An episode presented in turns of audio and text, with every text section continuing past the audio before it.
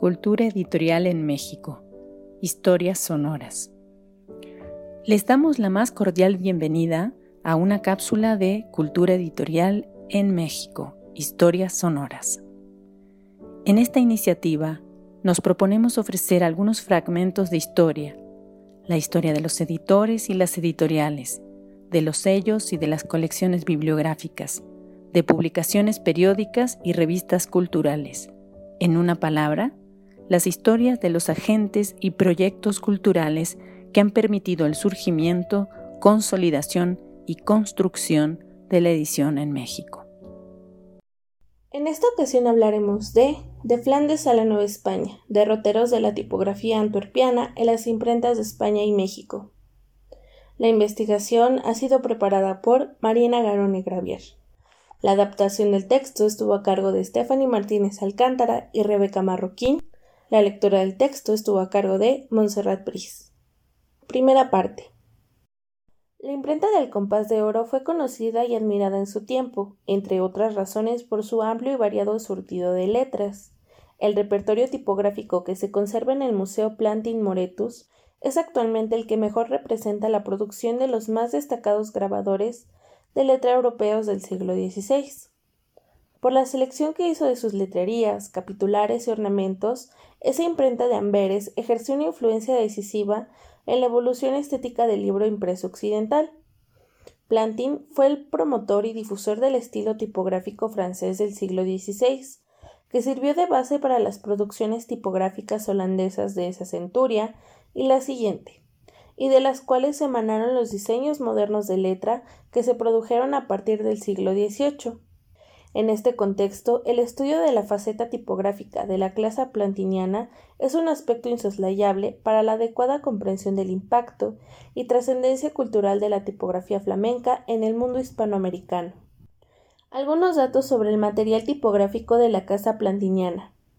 Como indican Habla, Gaskell, Febra y Martin, entre otros, durante la época de la imprenta manual hubo pocos punzonistas trabajando al mismo tiempo, principalmente porque era un trabajo que requería una enorme habilidad manual y experiencia artística, y no parece factible que pudiera realizarse de una manera eficaz sin haber superado una larga y especializada formación profesional. Por otro lado, la propia resistencia y durabilidad de los materiales utilizados en el proceso de fabricación de tipos de imprenta hacían que el mercado no necesitase de una renovación tan constante y por lo tanto de muchos proveedores. Los punzones podían utilizarse en múltiples ocasiones, y durante muchos años se crearon numerosos juegos de matrices, las cuales permitieron, a su vez, que se pudiera volver a fundir en nuevos tipos tantas veces como se quisiera. Incluso el propio tipo, si era fundido en una lesión adecuada, podía resistir sin gastarse en exceso durante muchas impresiones. En Europa, el grabado de punzones se desarrolló como una actividad independiente de la impresión a finales del siglo XVI. Hasta mediados del siglo fue usual la compraventa de matrices, pero no de tipos fundidos. Pero entre 1560 y 1570 ese esquema se modificó y los impresores comenzaron a comprar tipos móviles. En esa época se asentaron tres grandes casas fundidoras que compraban el mejor material disponible y empleaban a los mejores grabadores del momento, aunque evidentemente hubo otras más. Es posible distinguir tres áreas geográficas o circuitos comerciales que duraron desde entonces hasta finales del siglo XVIII. Estos fueron A. los Países Bajos, Fundición Guyot Plantin en Amberes, B. Alemania, Egenolf, Savon, Werner, Luther en Frankfurt y C. Francia, Levé en París. Dichas casas fundidoras contribuyeron a la amplia difusión de los materiales tipográficos que utilizó Plantin, como veremos a continuación. Dada la dimensión de la producción editorial de Plantin, es posible imaginar la gran cantidad de tipos fundidos que requirió la oficina. En 1565, después de los primeros diez años de funcionamiento del negocio, en la imprenta había siete prensas trabajando, que se incrementaron a 22 en 1576. Si comparamos esa infraestructura con impresores de la talla de Robert Stein o Aldo Manusio, quienes usaban de dos a cuatro prensas y solo rara vez cinco, es posible notar el enorme potencial que tuvo la imprenta amberina. Durante los siglos XVI y XVII, los fundidores que trabajaron para los Plantin Moretus fueron todos de Amberes, excepto entre 1570 y 1582, cuando eran oriundos de Gante.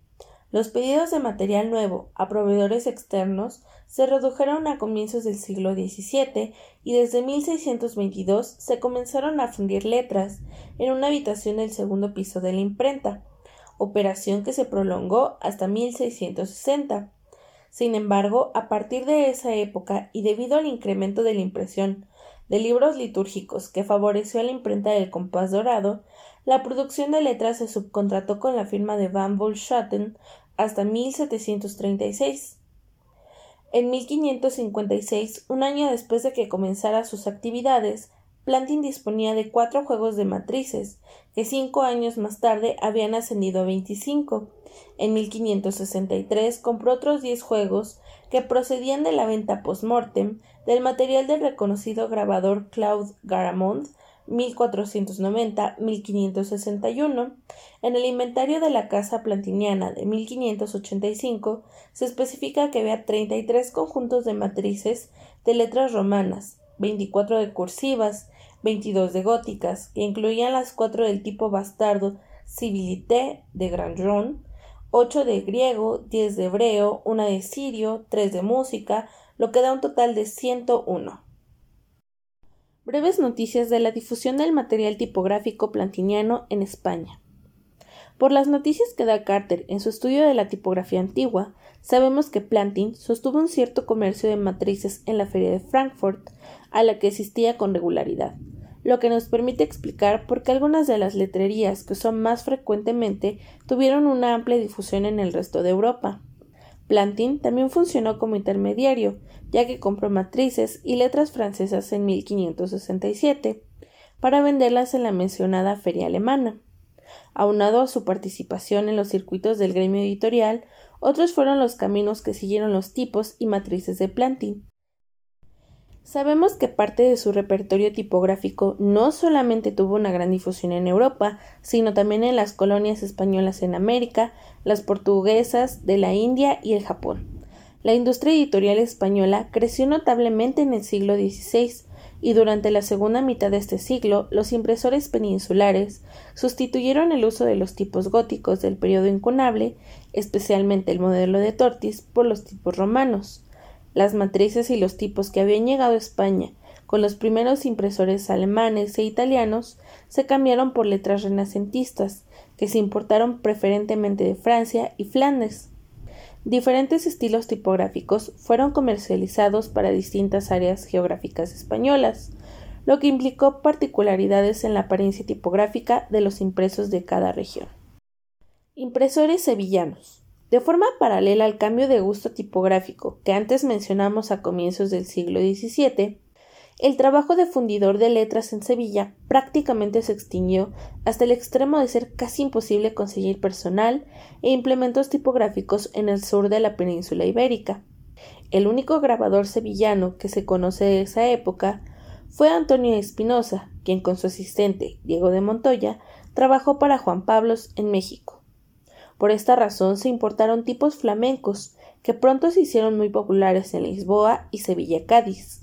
Ambas ciudades eran dos de los principales centros comerciales de la península y estaban cerca de los puertos de entrada marítima a sus reinos, por lo que a los impresores de esas regiones les resultaba menos costoso aprovisionarse de letras por esa vía terrestre desde cualquier otro centro productor de España. El uso de letras flamencas a veces se manifestó de forma explícita en los pies de imprenta bajo la denominación de caracteres de Antwerpiae o plantinianos, aunque no todos los impresores lo admitieron en igual medida. La denominación, la importación y, por lo tanto, la vigencia de los tipos plantinianos en las imprentas españolas se extendió incluso hasta bien avanzado el siglo XVIII, como lo demuestran también algunos libros del impresor madrileño Antonio de Sancha, 1720-1790, y una notable muestra de letra de Gil que comentaremos más adelante. La ruta flamenca en España. Otra posible vía de arribo de material tipográfico de los Países Bajos a España es la que se estableció entre los impresores flamencos que residían en la península ibérica.